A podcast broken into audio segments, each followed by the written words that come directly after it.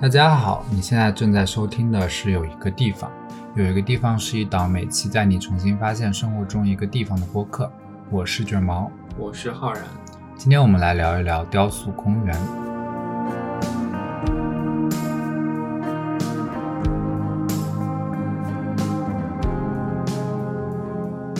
复活节假期的时候去了一个在约克郡那边的雕塑公园，叫 Yorkshire Sculpture Park。对，上一期录的太累了， 这一期就想录一个能够凭记忆讲一讲的，稍微轻松点的主题。嗯，就是我们的朋友提议说要去这个地方的嘛，但是一开始完全也没有查的资料，也不了解，就是很奇怪，为什么大老远跑去约克，然后再坐有两个小时的车吧，嗯，跑去一个荒郊野外看什么雕塑？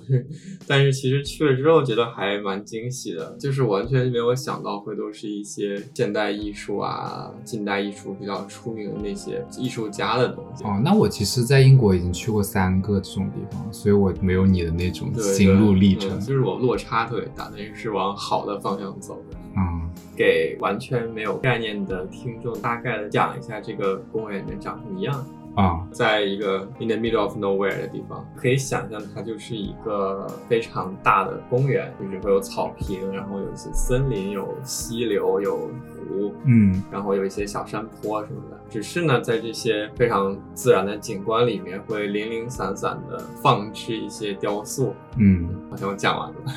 这不是名字就 indicate 了这件事，嗯雕塑公园。对对对嗯。嗯其实我当时逛的时候，我也就蛮好奇，为什么偏偏会在一个这种前不着村后不着店的地方，嗯大概有看一下它的历史嘛。最早的时候是一个叫 Wentworth 的家族的一片领地，相当于是这个家族他们本身有的一个度假的庄园一样的感觉。呃，不是度假庄，就是他他们家他们本身家一直世世代代就发迹在那里，然后也住在那里。嗯嗯从他们家真的发达起来的那一代开始算，嗯主人先盖了一个叫 estate，看起来就是一个很大的那种豪宅庄园。嗯他的儿子在旁边又修建了几个零零散散的小公园，嗯嗯所以我们其实现在去的时候看到的那一片看起来非常自然的大草坪、有嗯森林什么的，其实都是他们人为精心规划出来的啊，一个园林景观。对，嗯，包括里面你看到有一片湖，也是他们人工围出来的。啊，很像我们之前挺多期都聊到过，就对英国这边造景造出来那种看似很野性的一些是的场景。它嗯规模又很大，对，可能也是因为已经又长了几百年的之后嘛，所以其实自然又重新的在里面按照他自己的想法来生长。对对对，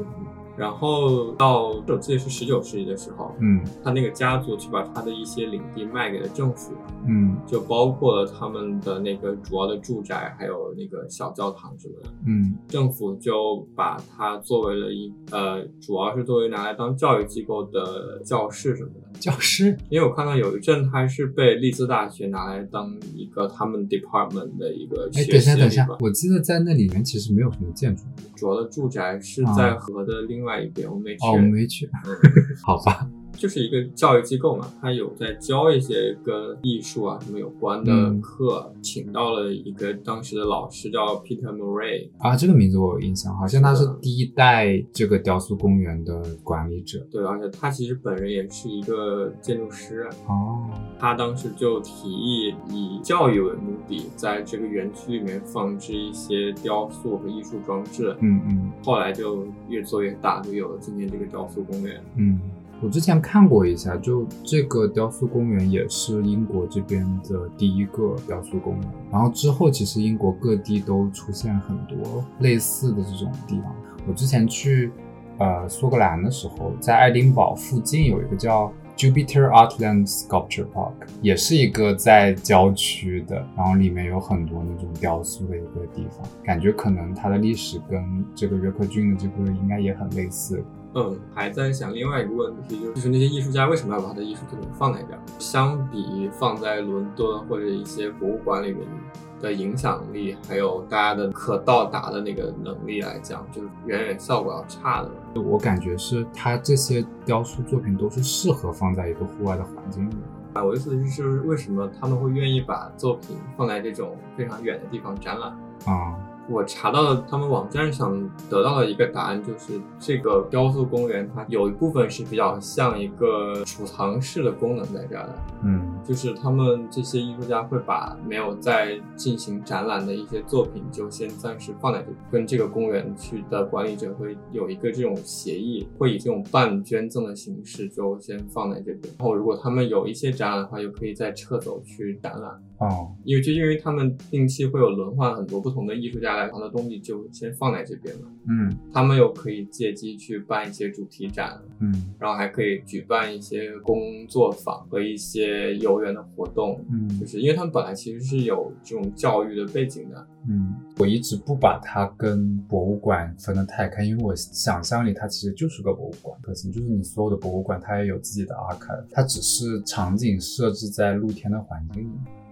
嗯，你还记不记得？呃，我们年初的时候不是在那个伦敦的 V&A 看到过一个小的 pavilion，在那个中庭的水池上面。啊，我记得我们在 Yorkshire 看到了，就对就当时看到它像被扔在仓库里一样，对对扔在对角落里面。然后因我为当时看到还觉得很眼熟，说哎，那个好像是去年我们见到在 V&A 的那个雕塑。是啊，它应该之后也是会被再重重新新放置在放那置个起公来园里嗯，所以当时我就是看到这个，然后我就在想，我这里其实会不会就是在接收一些过了展览季的一些作品啊，就去对查了一下。嗯，嗯，但其实我觉得这种形式其实很常见嘛，因为就它说白了就是一个被露天化了的一个博物馆。如果我们就说 Yorkshire Sculpture Park 的话，那其实很多雕塑家肯定是很愿意去把自己的作品放在那儿，因为它其实已经是一个非常出名的。哦，那公现园在啊肯定是啊，你还记不记得我们在室内的展览馆里面嗯，看到很多艺术家，其实把他的那个作品就直接挂在墙上，旁边有标价嘛，还可以直接卖。这跟很多 gallery 对的对形对，式也是一样嗯的。所以他现在名气是肯定是很大，影响力也很大。对就是嗯甚至他可能会更加的看重距离远这一点，就好像有一种朝圣的感觉。哦，你这么说也有道理。对啊，就像你想，很多学建筑的学生会跑去欧洲开很远去看松拓的房子啊，这些事情，呃，因为距离远，反而给他增加了一种神圣的感觉。好像也确实是，比如说有那种完全离开了城市，然后到了一个非常自然、非常隔绝的一个空间里，然后就去享受那里的展品和它的景色一样。对对对，我想到一个例子，就是那个 Burning Man 嘛，火人节嘛，哦它就是在一个遥远的沙漠里面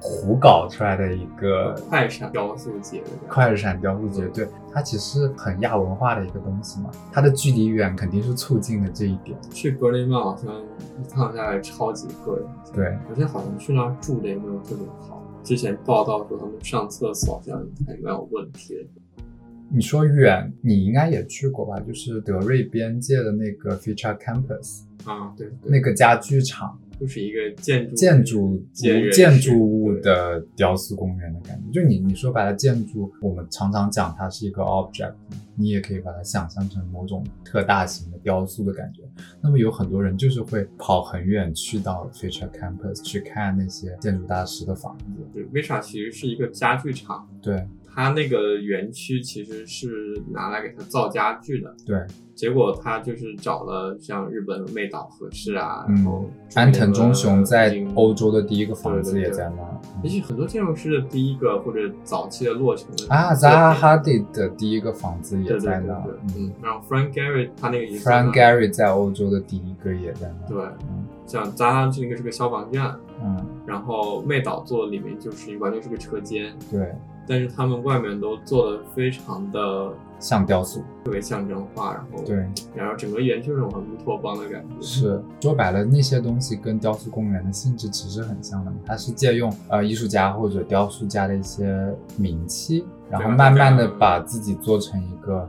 目的地的感觉，对，然后因为它变成目的地了，然后就会吸引新的艺术家愿意去把自己的作品放在那边，相当于在地图上标出了自己的那个存在的点，然后它就变成一个大家会愿意去朝圣的地方。嗯，那我们要不就挑一些我们当时逛的时候印象比较深刻的艺术家聊一聊？嗯，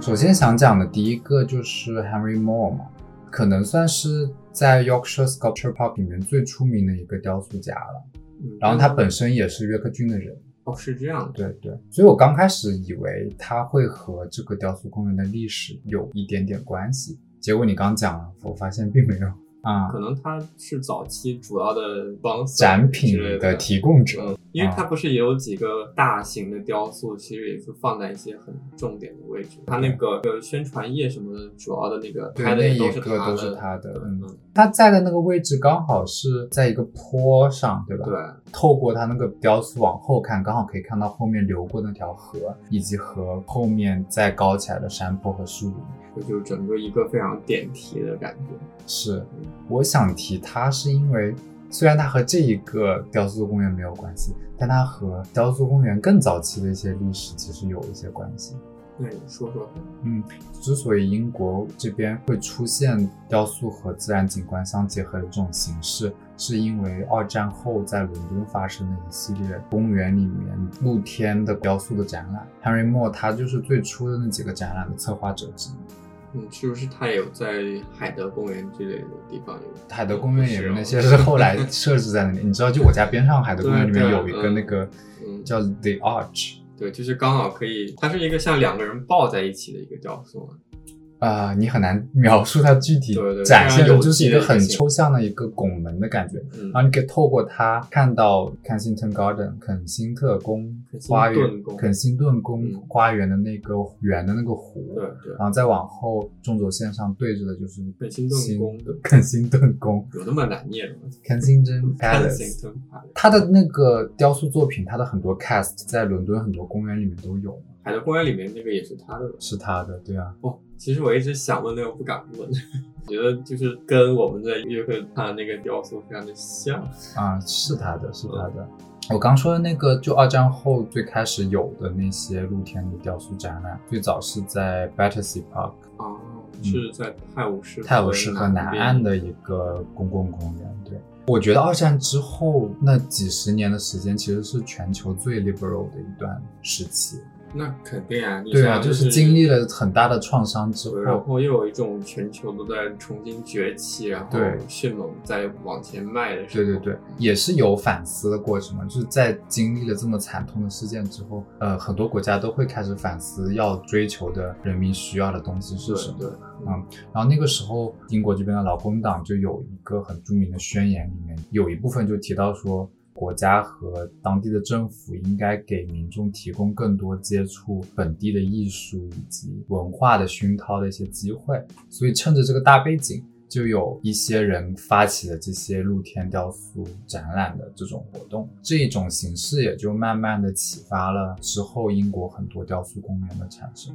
也可以说，Henry Moore 通过参与最头上的这几场呃展览，也是对后面雕塑公园的发展产生了很大的影响。嗯，而且我觉得它的雕塑好像有天然的很适合被放在那种很自然的环境里面，像嗯公园还有这种草地上。嗯嗯嗯，嗯，就是如果大家现在没有看过他的作品，就可以搜起来看一看，因为嗯他的作品都是那种非常滑顺滑、非常有机的那种造型。对，它最出名的一个雕塑应该是一个有点像一个女子斜躺造型的一个雕塑啊、记不记得我们在中大建筑画图课上的时候，我们老师教过我们用黑和白来体现远和近，然后有一张图我们要临摹的就是那个雕塑。暴露我没有好好上课的这件事。哎呀，那个雕塑有很多版本，因为它都是浇铸出来的嘛，所以有石膏的版本啊，有黄铜的版本。在 Tate Britain 里面有特别多 Henry Moore 的雕塑作品，里面有很多那一个作品的呃翻版。然后哦我好像前两年确实有看到，对，那你知道我说的是哪个吧我知道我知道就有点像斜躺的女的，然后在对中间又有一个洞的那种嗯。他的作品里面很多都是模拟一些人的形态和形象，但又把它抽象变成一个很有机的形态。我个人有时候觉得它有点像是三 D 版本比较圆角化的毕加索的那种画的感觉。我以为你想说朱明。我是跟著名有点像，朱明就对棱角比较对对对多嘛，因为你刚说三 D 画，对或者是真。的，著名就更有点，只要毕加索的那种东西，可能是有点三 D 的那种，朱明他的雕塑作品里面那种力量感和凝固的那种感觉很就强，更东方一点，更东方一点。嗯对，有像书法作品，是是，对吧？是嗯？它的就是非常圆润，嗯嗯嗯。 不讲著名， 跟他没有什么关系。我著名也做雕塑的嘛，嗯也是有关系的。呃，我们讲说二战后一九四几年的那个时候，人们就开始想到把呃艺术作品和公园这种比较公共的空间合并在一起，就可能能最大化的利用艺术来熏陶民众。如果跟博物馆对比的话，博物馆跟公园相比，肯定感受上没有那么公共的，怎么着都是一个有实体的房子里面的有东西很。多那种形式化的，啊最简单说，它有个门得进去嘛，对，但是如果是公园里面，整个空间都是一体的，然后在这种大的空间里面散落着的艺术作品，你其实是会觉得跟它之间更亲近的。哎，对对对。对，呃，在博物馆里你也一般都不能够去触摸那些展品嘛。哎，可是我们在 YSP 的时候，他好多作品也不让你摸啊，你记不记得？前面会插一个小牌啊子插在草地上，写的是 “Do not touch”。但是因为其实可以很自由的在那个场地里面随便走，也没有完全规划好那种展览路线啊或者什么，感觉心理上的感受还是和那些雕塑作品会更近一点。我这个我同意你的，嗯对就是很多像那个 YSP 里面的嗯，东西，它的那个历史意义啊，或者它的那个出名的那个程度啊，其实那些作品的分量是不亚于一些博物馆里的东西的。嗯但是就是因为它在这种很开放、很自然的空间里，所以其实我不会觉得它是啊，好像是很名贵的展品啊，或者怎么样。嗯嗯这也是 Henry Moore 他在第一场在 Battersea Park 的展览里面所提倡的一点，就是他的雕塑作品都是邀请参观者去抚摸的。我觉得其实这样更好，是对吧雕塑摸一摸，好像也不会有什么大问题 吧？我觉得。在就是时间久了之后，你会觉得它好像有历史厚重的意义在那，你会怕破坏它。现代的这些雕塑作品，它都也是一种工业品，嗯甚至可以被大规模的复制。嗯。所以其实也我也不知道为什么很多很不让摸，是吧？哦，然后有一个小的点，就是我在查 Wikipedia 的时候，它上面写 Sculpture Park 的历史可以追溯到大概十七万年前。我没有听错，对对，他是说在呃，就是一九九零年的时候，在法国的一个洞穴里面发现了一个尼安德特人的遗址，然后里面就感觉好像是在一个洞穴里面有散落着各种艺术的作品那种等一感觉，下，那个时候人已经有艺术这种东西。甚至都不是智人。对啊，对，就我觉得挺有意思的，在这里想讲一下。他们就是把自己部落里面觉得最珍贵的几块石头供起来， 嗯，他们曾应经拿该是那这种那些，种用来祭祀的用对对对品之类，的，嗯，十七万年前。完全对这种数字毫无概念。对对对。那下一个我们来讲那个 Robert Indiana，就刚刚我也嗯提到了，对，最近呃 YSP 就是这个，对你前面一直讲这个，我觉得要讲一下 YSP，就是 Yorkshire Sculpture Park 的缩对写，对，呃对就这样讲起来比较对讲起来比较顺口口。嗯最近你在做一个关于这个人的特展，嗯，我们说 Robert Indiana，可能大家都不会一下就想到他是谁，嗯但我们一说他的作品，就马上绝对知道他是谁。对，就是那个 Love 的雕塑，对，会摆在世界各地的商场门口呃商场或者是城市的什么 广场最佳打卡位，嗯永远都会放一个什么我爱爱心，然后什么 NY 啊，或者就是按照城市的缩写啊，啊，那个是他做的吗？也是啊，都是就是衍生品啊。你不能把所有有字母的就说成是他的衍生品吧？我觉得应该就是，我要查。那、啊我查不到，先就不下判断。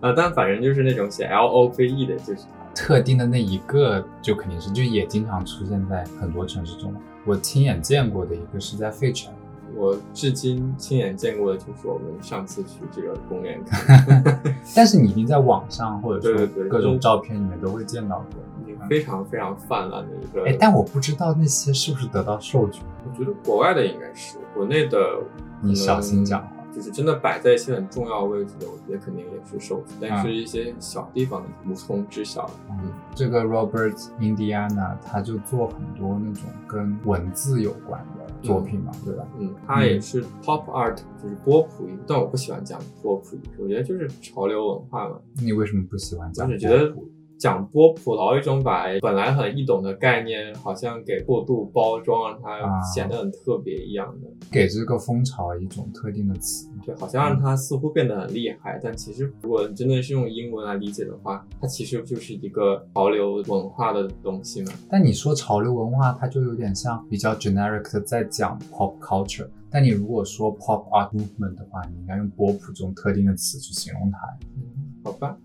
你干嘛？他就是当时这个波普艺术潮流的一个领军人物，嗯他主要也就是在试验文字的各种艺术的表现形式，以及它能在公众之间产生什么样的影响力。嗯，所以他的雕塑作品其实主要都是以很多字，对。嗯，而且都其是实我我觉得有点好笑的，就是我们当时不是进到 YSP 里面，前走一走就看到他那个十九八七六五四三二一零的那个雕塑嘛，我当时有点错愕，就觉得啊这也行啊。 之后就进到室内有一个比较多的他的作品的一个展览的时候，你是能体会到就他去解构文字对对的那种感觉，把大量的同一个词无限的重复的时候，你是会有点忘掉它背后带有的含义的。就像你盯着一个中文字盯很久，你可能会忘嗯就掉不认识它它，了对嗯，你就不认识它了。然后接着你可能就会看到它的形状啊，或者说字母本身给你带来的一些感受。其实现代艺术本身就是最终的呈现的那个形式或者内容就不是很重要。嗯其实就是你就真他的的要想了法解，对对，一定要去看这些作者的生平什么的。嗯比较好玩的一个事情是，你有没有记得它室内展厅里面有一装了灯泡的几个什么 eat 啊，对 love 对对什，么的？好像是讲美国某些州的那种肉食文化的东西，是不是？嗯，但你知道这个作品最好玩的一个故事是，就是这个 eat 嗯吃嗯这三个字，然后它是曾经是在芝加哥的世博会，是一个展会啊里面有展出，嗯，结果才展一天就被撤掉了，原为啥因是他写的是 eat，然后他一直在闪光，然后那个参观的人都以为那里是餐厅，然后就过 去，就有严重误导倾向，然后就被主办方撤下来了。啊其实我又想起来那个 Robert Venturi 那个 Learning from Las Vegas，、嗯。这种大型的招牌的那种影响力，啊，只把对吧嗯信息放大、视觉化。再加上他其实本来也是在玩文字的，其实从侧面上好像也达到他想要的那个效果了，对，对吧？但是并不一定跟他最初计划的一样对。那其实我很好奇，他那个 love L V 最初创造出来是为了表达什么？ 就是表达爱嘛。我我总觉得不是。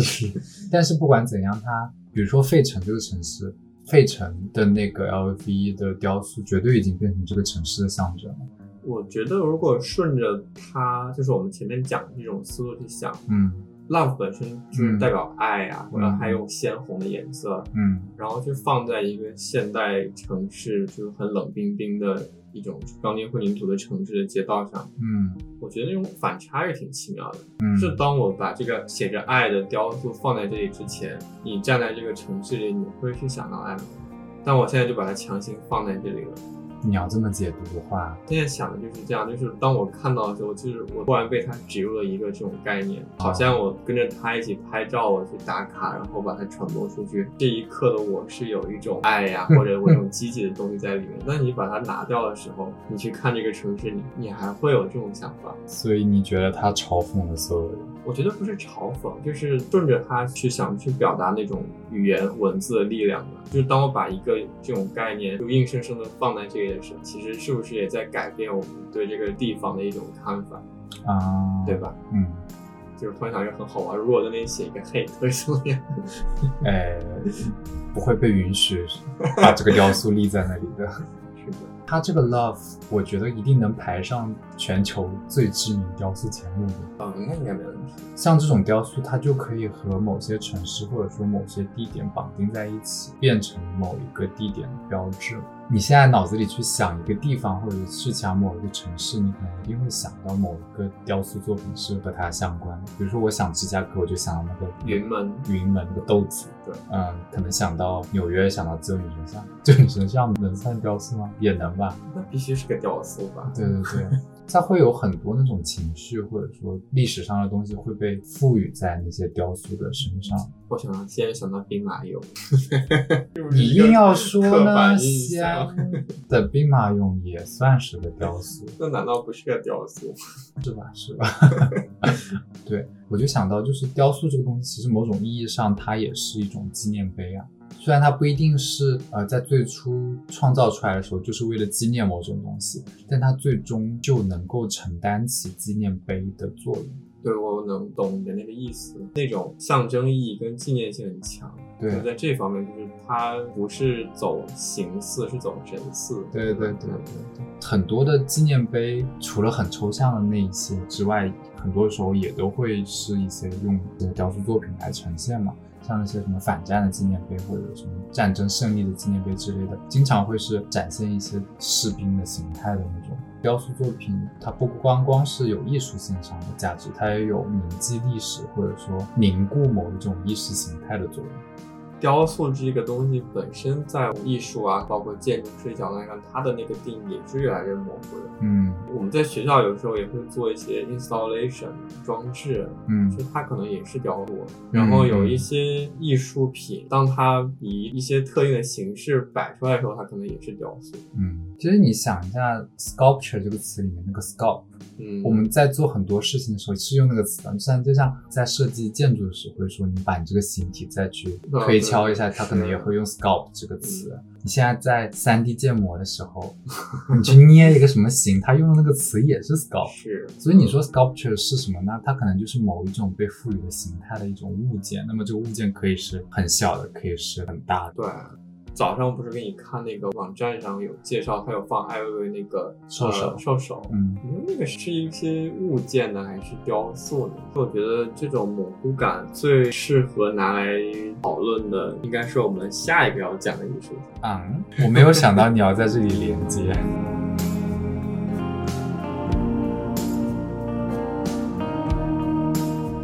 David Nash。David Nash 是一个成长在威尔士的一个艺嗯术家，嗯其实这也是解释了为什么他那么亲近自然，他作为基本上都是跟自然相关的。嗯，他现在是被定义为一个叫做 land artist 大地艺术。大地术。嗯他的作品用的材料百分之九十以上应该都是木头，木头，剩下那百分之十可能就是石头。 嗯嗯，他会去通过火烧，然后风化，去让木头展现出来各种不同的形态。对，嗯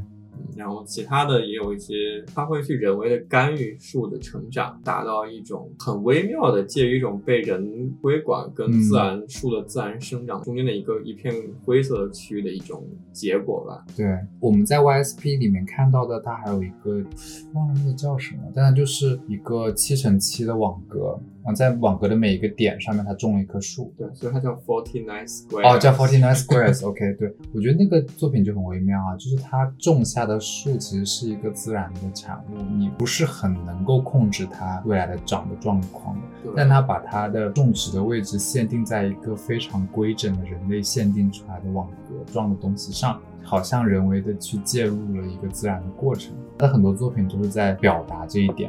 我最喜欢他的一个作品其实是叫 Wooden Border，翻译成中文应该就是鹅卵木、鹅卵石嘛，border。 Boulder 不是鹅卵石，是巨石的意思。哦是吗？嗯反正他就是拿一个在威尔士的森林里面挑了一块木材，嗯然后把它凿成了一个看起来非常粗糙的一个巨型的一个木球，嗯，然后呢，他就把它随意的丢在了威尔士的一个等等等等森林里，是木头凿成石头的形状。对对对 OK OK，嗯，把它丢在了一个溪流上，嗯然后就让它被山洪啊、雨水就随便的去流到哪里算哪里，嗯嗯嗯，这就是他的一个作品。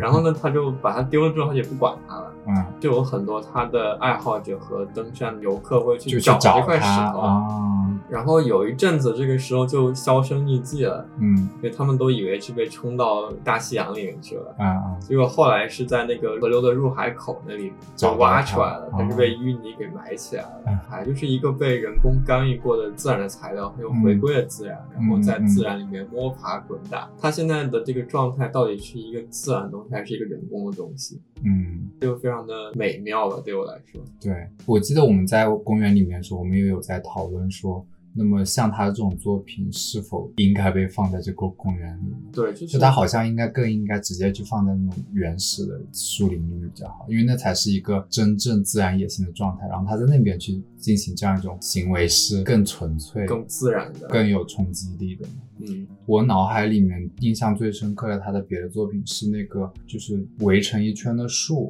呃，动叫 The Dome 是吗嗯？他用某种手法让那个树互相缠绕成一个圈，然后再形成一个穹顶。对的一个形状的东西，也是在呃那个叫哪斯诺多尼 Snowdonia 北威尔士那边一大片山区的里面的原始森林里面的某个不为人知的地方，对，他做的这样一个作品，应该没有人知道那个具体的地点在哪，是吧？没有人知道。对如果有兴趣，你就要通过一些他放出来的蛛丝马迹自己去找到那个东西。对，我觉得很有意思是房子这个东西，它最开始最原始的状态，也就是两根木头互相搭接起来，变成是的一个撑在一起的三角形的状态。那么他去做这个事情，就有点像去找出人为最开始介入自然的时候的那种状态，就是用树形成一个 shelter，一个遮蔽物。我觉得他的东西让我觉得很神奇，又神奇在我们似乎做了很多事情，嗯，要每隔几个月、几周就要去扭那棵树，让它往它想要的方向去长。嗯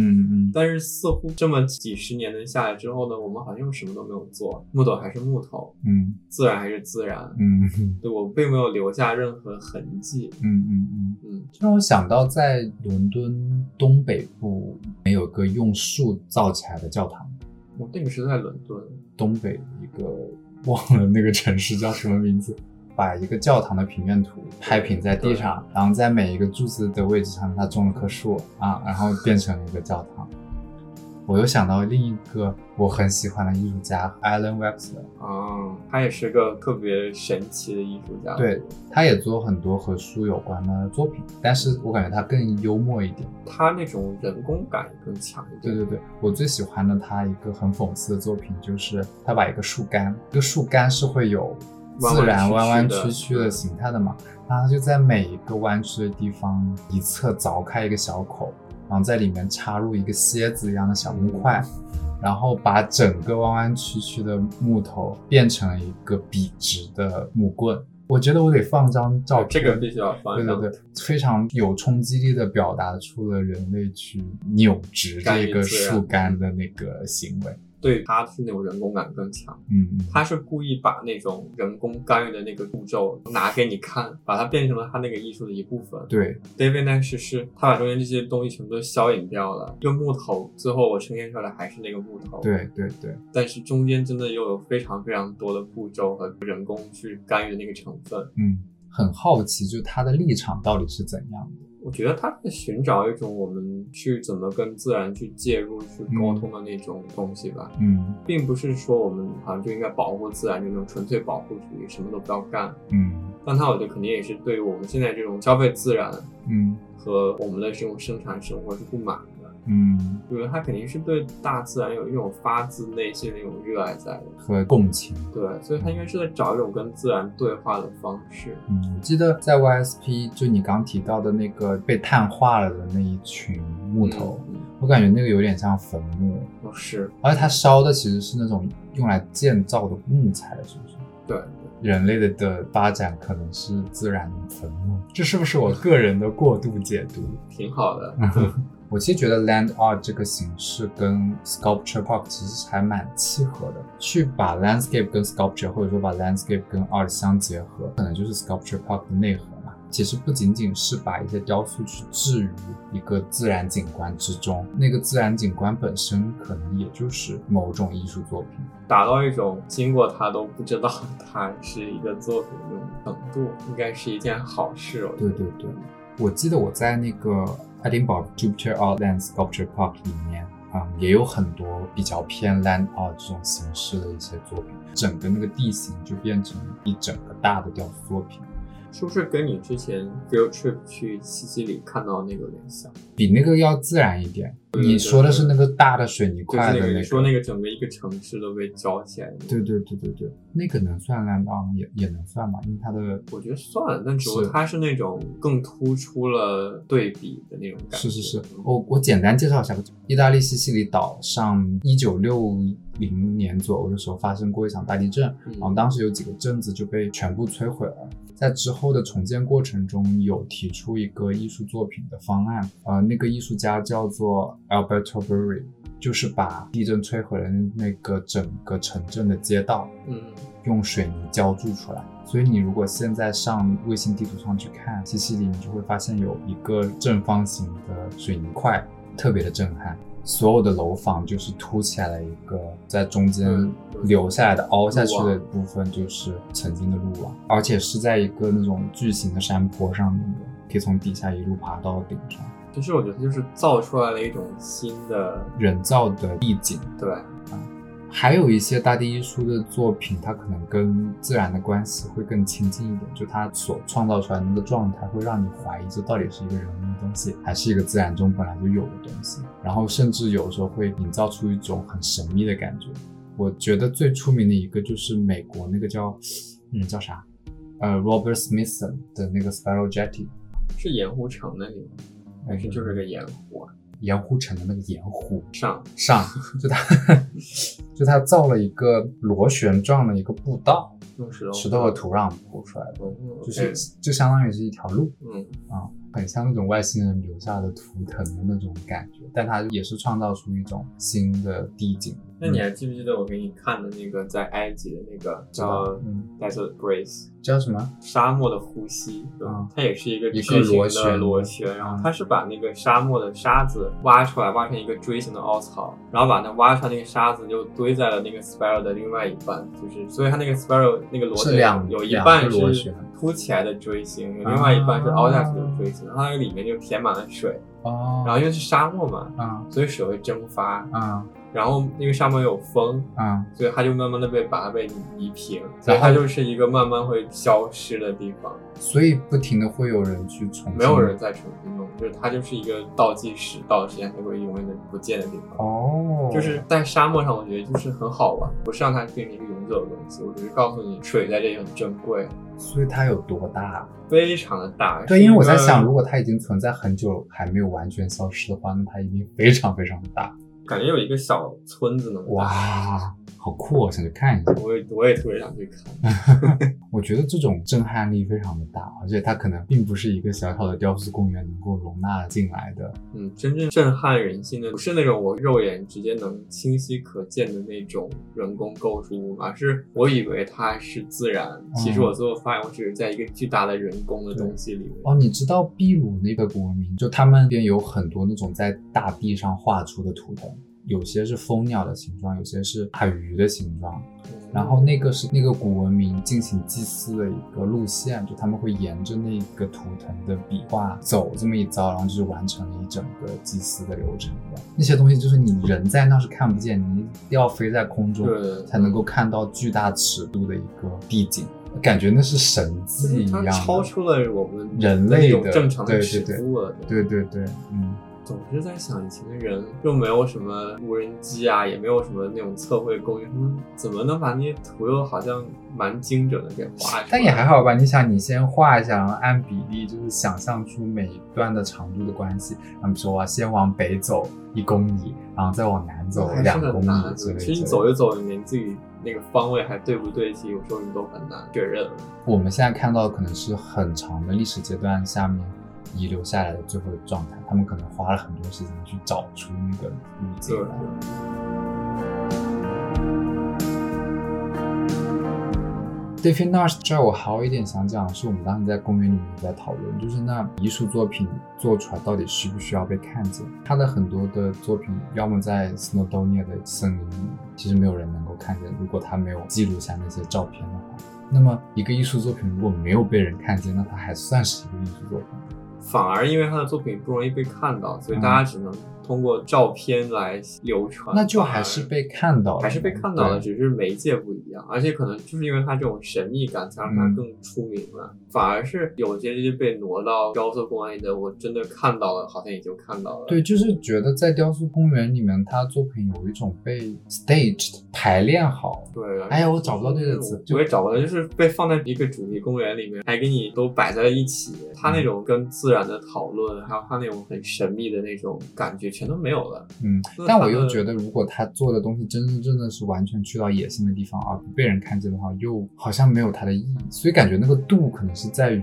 我觉得你要需知道他 take 做了这件事 some 情 effort，然后才能看到。啊啊，就对对是对，他现在这样的状态是最好的。但是如果是那种我可能爬个一天的山，然后到某个位置我刚好能看到，嗯可能在某个那种 hiking trail 的路上，嗯，就其实也挺好的。把那种你去到那所需要走的那一大段路程，其实全部变成他作品的一个部分了，对就你可能需需要要体验到那些一些辛仪式感苦。嗯和仪式感才能够体会到，比如说他想表达的，在自然的最深处，人类可能留下的印记会是有什么样的影响对之类的，这种其实是震撼感会更强的。如果你只是抱着那种我一定要被人打卡、被人看到的心态，是做不出来他这种东西的。我知道你要引到下一个人了， 嗯，是的 ，Damien Hirst。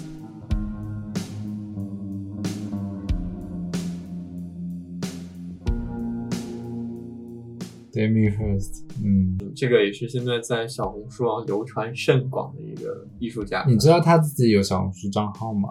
我知道，我那天看到了。就他在艺术界最近争议也很大，就是之前有一个事情是他好像跳过了他的代理商，直接跟谁做了交易，就是其实是很不地道的一件事情，就是感觉他这个人已经彻底网红化了。被对打卡，然后像病毒一样的传播。对对对，但他又不像是比如说那个 Olav e l i a s o n 那种，他做的是利用这个时代的一些特点去做的一些而且艺术作品嘛。华拉夫但的是作品有些是很反网红的，我们之前讨论过嘛，就他的那种是，就比如说你必须要人到场才能够完成他的作品，但是 d a m i Hirst 这种完全是他的艺术形式跟这个时代的网红特性没有关系，但他却仍然利用网红这个特点去营销他的展览这块，嗯，对，他有在国内做过展，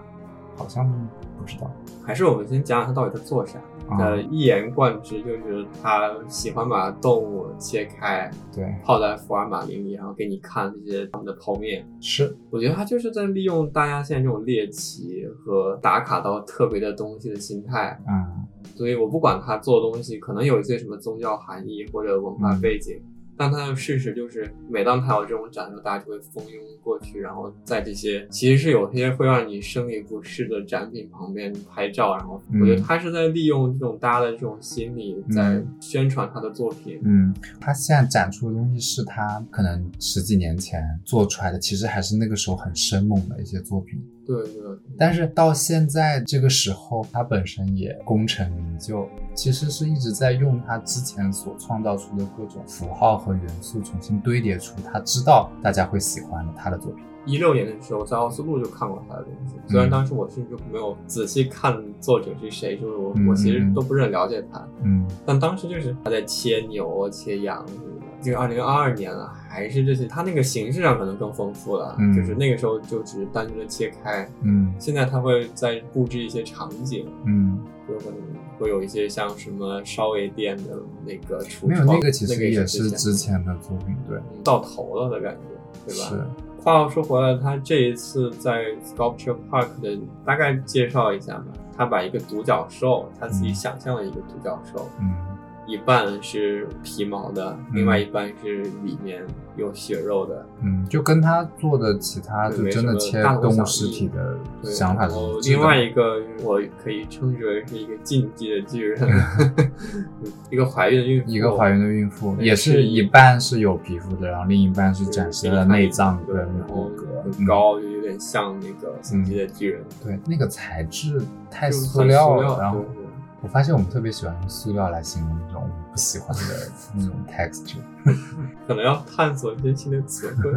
很像国内你知道那种商场里面对那种小车车的那个材质。我一开始离远看，我还在想，之前我在一些国内比较破败的公园对里面会看到的一些那种很真的用色都差不多，对对吧？就是那种鲜鲜艳艳的的颜肉色色啊、对蓝色啊什么的的那种雕我记塑。得我们在那个公园里面远处看到它的时候，我就很错愕的说：“我靠，那边有一个丑陋的裸女， 我们快去看一下那是啥。”对，啊我后来一看他那个样子，就啊，这没跑，就是 Damien Hirst，对，是因为看到它是半一半一半这一种半，我剖在面想这东西不会是 Damien Hirst 吧？然后再看了一下地图上标的，果然是他。吸引大家来打卡 Damien Hirst 的感觉。你看他做了很多周边嘛，袋子啊、杯子啊，就是有 Damien Hirst 的周边吗，好多那个商店里面就印他那个独角兽和人。嗯嗯嗯。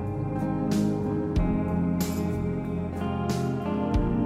然后还有一个让我们有类似感受的，就是那个 James Turrell 做光的艺术，做光的艺术家，对，但我挺喜欢看的， 应该还是因为你看多了，因为这是我第二次看的，而且是不一样的。啊我第一次是在香港的那个亚洲 Asian Society， Asian 呃 Society，，我也我也去看过那个，对，当时他是那个用那是电灯子打出来灯光，的，对，嗯然，后这次我是看到了他很经典的那个无边天窗对，无边天窗，嗯，我的感受又是一个全新的感受，对我来说还是很新鲜的。对，不，它这个呢，就是你每次置身那个空间里面，你其实都还是很震撼的。对对对，因为我大概去年夏天在英国 Cornwall 那边另外一个雕塑公园 Tremanhere Sculpture Gardens，那里面嗯看也过有一个基本上一模一样的嗯无边天窗，它都是一个就是埋在地底下的一个小房子，然后你通过一侧的一个门能够进去，然后到一个半埋在地下的一个空间，然后顶上有一个正方形的呃对天窗。对对哎，不对，YSP 的这个是正方形的，然后我在 Conwell 的那个雕塑公园里面看到的是圆形，哦，所以形状是会变形。状有小小的区别，就做法都是一样嘛，就是把那个边缘做的无限的薄，然后你往上看是看不到屋顶，那个顶的，对，然后你就好像是一片正方形或者圆形的天空被剪下来，直接贴在天花板上的感觉。啊、然后我还看过另一个，还有 在那个日本濑户内海艺术季，啊，直岛上不是有那个安藤忠雄做了个地中美术馆嘛，也是都是在地下那个建筑对对，其中有一个房间应该是和 James Turrell 合作的，然后那里也是一个正方形的天窗，那个嗯博物馆，我看它外表露出了地面的部分，就是什么三三角形、形正圆方形我当时正在方想，形哎，那这个从下面看是不是就是会有那种像 James Terrell 的那种感觉？你所看到那些正方形、圆形、三角形是尺度比较大的庭院的空嗯间，，对就对， James Terra 的那一个是在一个小的房间里面，然后它那个天窗的尺寸我看了一下，其实可能也就一米乘一米左右吧。哦这么小，嗯，我们在 YSP 看到那个也差不多只有一米乘一米左右、只有啊，一米乘一米吗？我觉对得吧挺大的，哎但绝对不是一个庭院的尺度。 真羡慕你也去过日本。没有，其实我去 YSP 最开始就是因为说我想去打卡第三个 James Terra，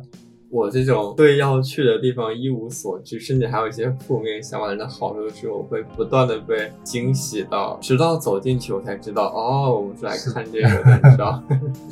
但是它也有点像一招吃遍天下的感觉。 嗯，它的优势是它这个东西非常的 minimalism，给你提供了一种就是在里面冥想一样的那种空间，嗯所以它就是一个百做不厌的地哎，方。我在好奇它这个东西有没有去申请专利啊？因为其实这个想到不是那么难的，我就在想会不会很多建筑师其实是会用这种手法去做那种无边天窗。我们很多人就是在用，但是我觉得艺术家不太需要申请专利，因为就算你用了，啊我第一个想到的也是那个最出名的人，啊，对，而且他应该也没少赚。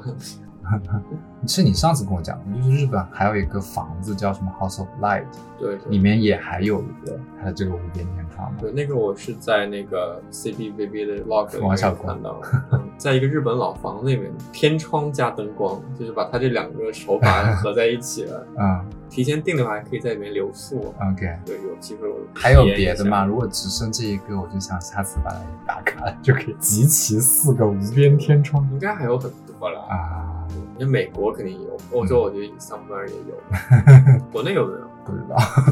每次都对国内一问三不知。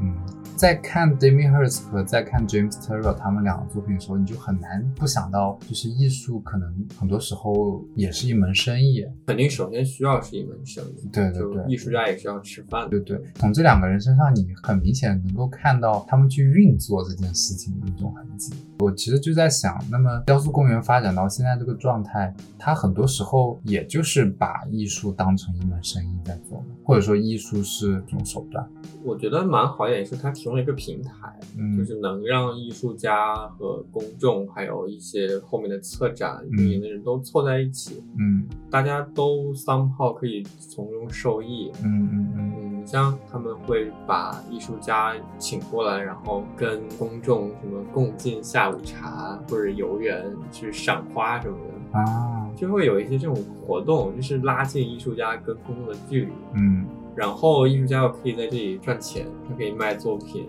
艺术家又会变成教育的形式的一部分，嗯去让公众去更了解艺术和文化还有历史这些东西。嗯小孩子过来可以玩得很开心，嗯嗯嗯。做的挺对好的。就是艺术是手段的时候，可能这句话并没有带褒义或者贬义的嗯成分在，其实很多时候也是一种双赢的局面。重点就是我不管拿艺术怎么赚钱，赚了多少钱，或者艺术家有没有赚钱，嗯更重要的是，我觉得那个艺术有没有真的能让大众通过某种手段也能受益，啊嗯然后他们也能感受到艺术，或者是通过艺术去知道一些别的什么东西，。对对对。如果想举一个正面的例子，就是濑户内艺术季嘛。哦，那是蛮正面的。对，那边最开始出现这个艺术季，好像就是因为当地只有一些老人留在那里，然后经济整个基本上是停摆了嘛，所以它就需要一些元素去刺激当地的旅游业发展和经济发展，所以就创造了一个艺术季在那边，然后最近几年也是发展的如火如荼。对，就是这个农村衰退和农村空间化，就是全世界都在面对的一个问题嘛。就是农村会消失吗？如果它还没有消失，或者它在转型，我们应该怎么样让它重新从城市的发展中也能受益，嗯而不是就被甩走了？嗯，所以濑户内就是一个很好的尝试吧，对。把很多人从城里面又吸引回乡下。，是，其实很多年轻人都会愿意每三年的夏天去那儿看一看艺术作品。它是真的有带动很多人，真的就回到乡下去创业、发展和生活的。嗯，因为那里现在有活动发生对，了而且嘛，就是嗯会整有个人会产业过链去。慢慢健康发展起来，嗯所以还是好的，而且让很多人看到了大城市以外的一些机遇。嗯，所以艺术在这个角度上，它是一个催化剂嘛。对的，嗯，嗯今年又有了，哎，不知道疫情会不会有影响，但是按理今年二二年是轮到我它看有到的时候是恢复正常，啊，是吗嗯？我大概是六年前前两届的时候我去过一次，还是挺好玩，虽然特别特别的贵。濑户内真的感觉就是所有这些文青艺术家、建筑对师、学生都非常向往。特别喜欢那个西泽立卫的丰岛美术馆，实在是太惊艳了。整一个展馆只展览一个作品，水珠是吧对我忘了那个艺术家是谁，然后那个作品就是水珠，其实你可以说它就是自然的，嗯然后它整个建筑的形式也是像水滴一样的。它的地面那个材质的那个水泥是经过特殊的设计和处理的，那孔洞是能够让地下水慢慢的从地下渗出到表面，水因为表面张力又能够在那个水泥上面形成一个颗的水珠，然后在在地上滚来滚去的，哇就听起来好美妙，特别的棒，然后整个个空间都是空的，就只有这样一个展品，这个展品的本身就是自然的水，那个建筑从外面看没有里面感觉那么大了，对吧是那种很宽然后扁扁的一个对的建筑，它其实也是模拟一个露珠的形态对嘛，，挺像个雕塑。对。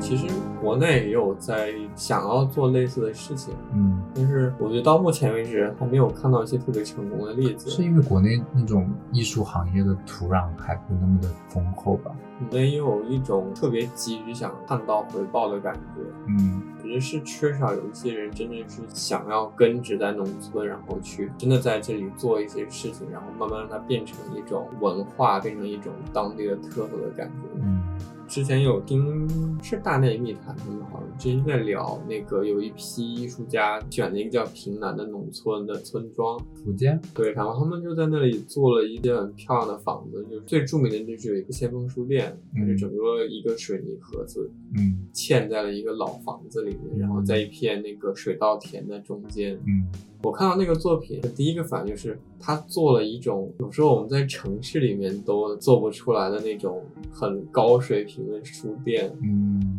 设计的也很漂亮嘛。嗯嗯他在那里真的很能持久下去，我的感觉。嗯确实也是，就是后来他慢慢也就撤出，嗯，然后那边现在农村也并没有被很好的发展起来。我觉得是不是因为就是中国的艺术土壤还没有下沉到真正的农村那些地带？就你看，在中国能够真真正正实现的这种类型的项目，要么是你像莫干山那边那种高级的野奢的民宿，对，要么是那个就是其实还是城市的一个附属对对，然后要么就是什么长城脚下公社那种，其实是给就是有钱人有想钱体人验假的乡下生活的感觉。对对对嗯，但你如果真的下放到真正的农村的话，中国的广大民众可能还不能给你提供到那种能够让艺术生存下去的土壤。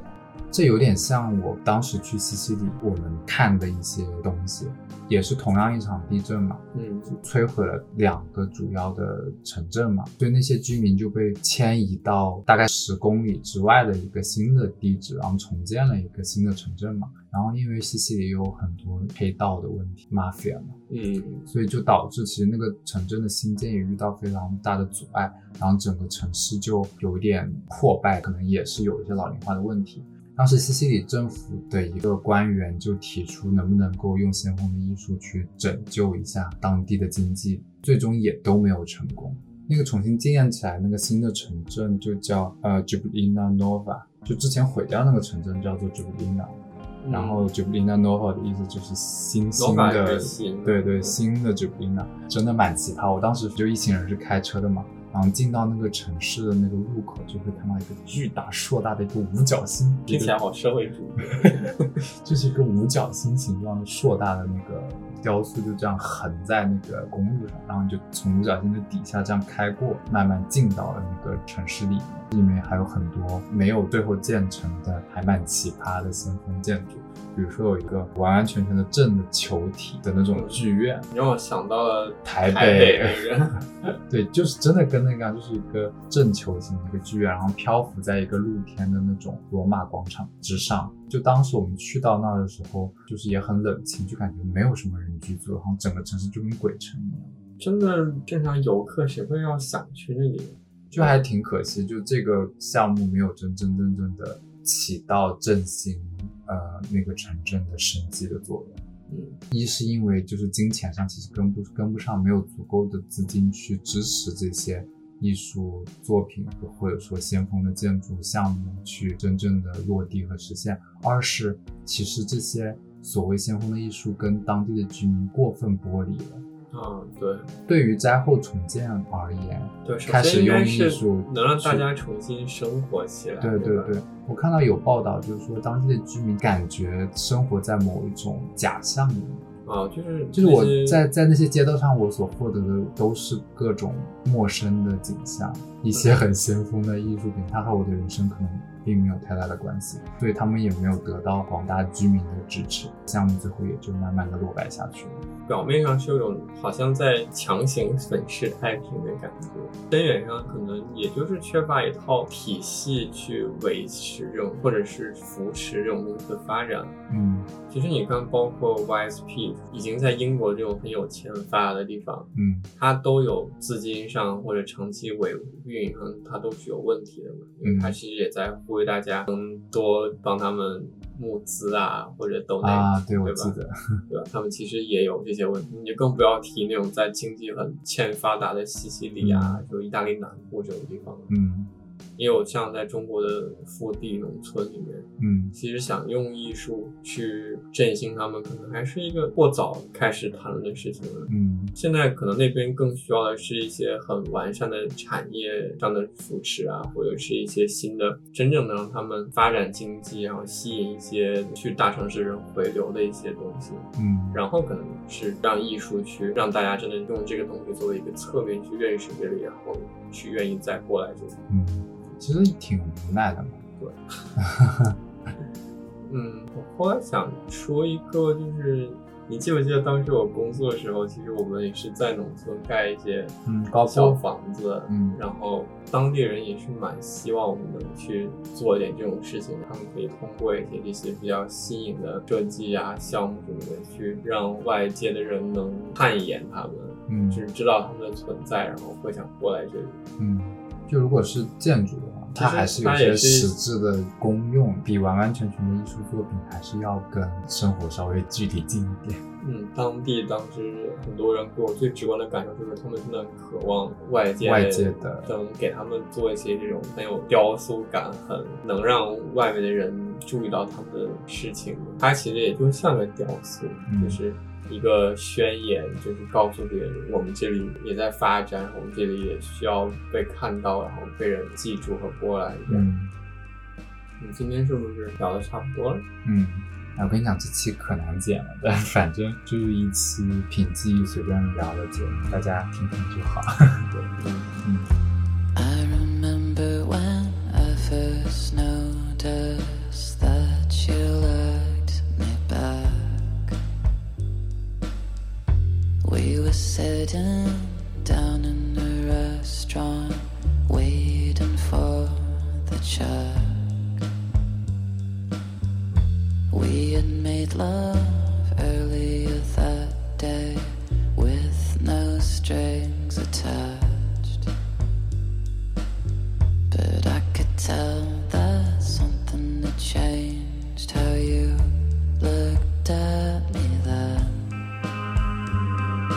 Crystal, come right back. I've been waiting for you to slip back in bed when you light the candle.